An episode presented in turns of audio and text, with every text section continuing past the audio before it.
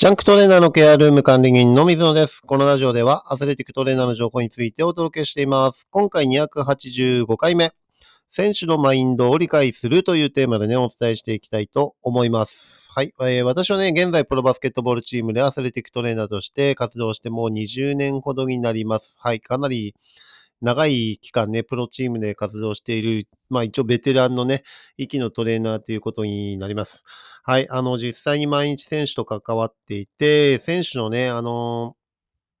なんていうんですかね、個性っていうのもありますし、えーその選手のね、試合にどう持っていくのかっていうルーティーンだったり、マインドだったりね、そういったところをしっかり理解しておくと、えー対応するときにね、選手のストレスを感じさせないとかね、あの、あうんの呼吸ができるようになるのかなというふうに思いますのでね、今回そういった部分で選手のマインドを理解するというテーマでね、お伝えしていきたいと思います。はい、えー我々アスレティックトレーナーの仕事としては、いかにね、選手がベストな状態でね、コンディショニングを調整するかっていうところをね、えー考えていくのが仕事の一つだと思います。で、そのために選手のストレッチをしたり、ケアをしたり、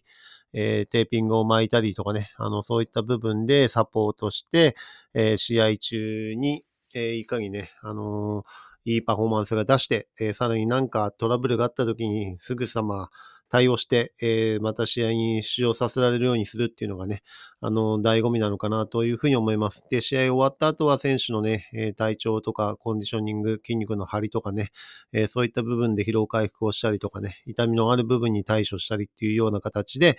えサポートするっていうのがトレーナーの仕事になるのかなというふうに思います。で、試合や練習でのね、ルーティンがある選手っていうのもかなり多いと思うんですね。で、え試合を逆算してみんなね、あの考えてると思います。で、バスケットボールの場合は、だいたい60分ぐらい前にチームのね、ミーティングが入って、えーそれが終わってから選手入場っていう形でね、えーメインコートに入っていって、ウォーミングアップをして試合になるっていうような流れです。で、会場入りっていうのは2時間前とかね、2時間半前とかね、その選手によって、えー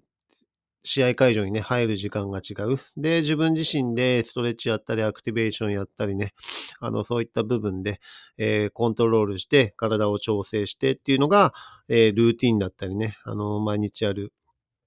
そういった補強のドリルとか、えーそういった部分がね、あの、実際に行われていくのかと思います。で、こういった部分っていうのは、選手によってもね、あの、タイミングっていうのが異なりますし、どういう流れになるかっていうところもあると思います。で、我々トレーナーっていうのも、えーバスケットボールの場合はね、12人、エントリーできるのが12人なので、12人の選手に対してトレーナー2人しか、えーどこのチームも多分いないのが現実です。ですから、まあ単純に半分したとしても、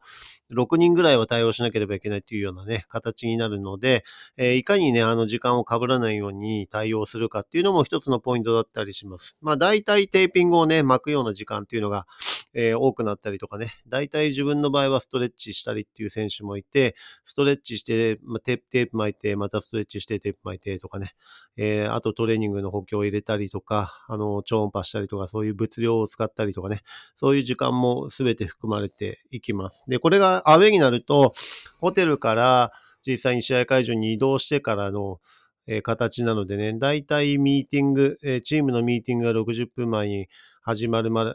始まるのでね、それまでに全部の準備をしなければいけないっていう、大体1時間ぐらいの時間の中で、えすべてのね、状況をコントロールしながらテーピング巻いたりっていうような流れになっていきます。はい。ですから結構時間がなくて、いつも、えー1分2分を争うような形なんですね。ですからテーピングの、えー部分でね、スピードで負けるようにならないとなかなか厳しかったりしますし、あの、そういったところがね、我々のトレーナーとしての対応力っていう形になってきます。はい。ですからいかに、えースムーズに流れを良く、しかも選手にとってね、あの、ストレスがかからないような、えーいいタイミングで対応できるようにするっていうのがね、あの、大事なのかなというふうに思います。で、これがトレーナーからね、あの、強制的にコントロールするっていうのは、あの、NG なのかなっていうふうに思います。あの、若い選手だから、もう先にテープ巻けとかね、えーベテランだから、ベテランが最初にテープ巻くとか、えーそういったような流れよりも、自然とね、あの、その選手のルーティンに当てはまるようなタイミングでうまく対応した方がいいですね。はい。ですから、こちらから強制的にコントロールするっていうのは、まあ、プラスの要素あんまりないのかなっていうふうに思いますのでね、いかに選手の部分でね、気持ちよく試合に入っていけるかっていうところを考慮してあげるっていうのは、えー、大切な点なのかなというふうに思います。で、こういった部分を気にする選手もいれば、気にしない選手もいるので、えー、気にしない選手はね、あの、どんなタイミングでもいいっていうような、えー、要は、あの、対応力があるっていうかね、あの、時間の融通が効くとかね、あの、そういった選手が、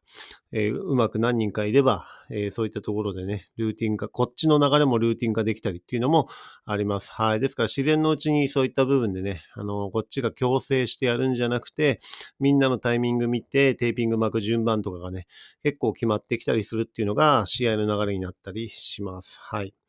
ですから、いかにね、良い流れを、えー、作ってね、えー、そういった部分で導き出して、っていうのが AT の力量になっていくのかなっていうふうに思います。はい。ですからね、選手の、えー、そういった試合の入り方っていう部分でね、えー、やるべきこととか、選手自身があのこだわってやってることっていうのを妨げないようにして、うまくいい流れを作って、我々自身もね、あの、いい流れに乗って、さらに選手にとってもね、プラスになるような、そういった部分でね、対応できるようにすると、非常に、あの、必要とされるような人材になっていくのかなというふうに思います。はい。え、今回はね、あの、選手のマインドを理解するというテーマでね、いかにベストの、え、状況を作れるかっていうところを考えてあげる。え試合や練習でのね、ルーティンに対してしっかり対応できるようにする。で、選手にとってもタイミングが異なってくるので、そこのあたりをね、あの、しっかりとこちら側も対応できるようにして、えー、トレーナーから強制的にね、あの、指示するのではなく、えー、うまく、えー、お互いがね、え、コミュニケーション取っていい状況で試合に入っていけるようにするっていうのはね、あの、いいのかなというふうに思います。ですから、良い流れを導き出せる、え、そういった部分が、アスレティックトレーナーのね、力量につながっていくかと思いますので、えー、これからね、プロのチームで活動する、活動したいっていう人は、そういったね、流れも、えー、イメージしておいてもらえると、えー、いいのかなというふうに思います。はい。今回は選手のマインドを理解するというテーマでお話ししました。次回は、え、今度はね、コーチ目線の部分でね、コーチのマインドも理解するというテーマでね、お伝えしていきたいと思います。はい、今回もね、最後まで聞いていただきありがとうございました。また次回もよろしくお願いします。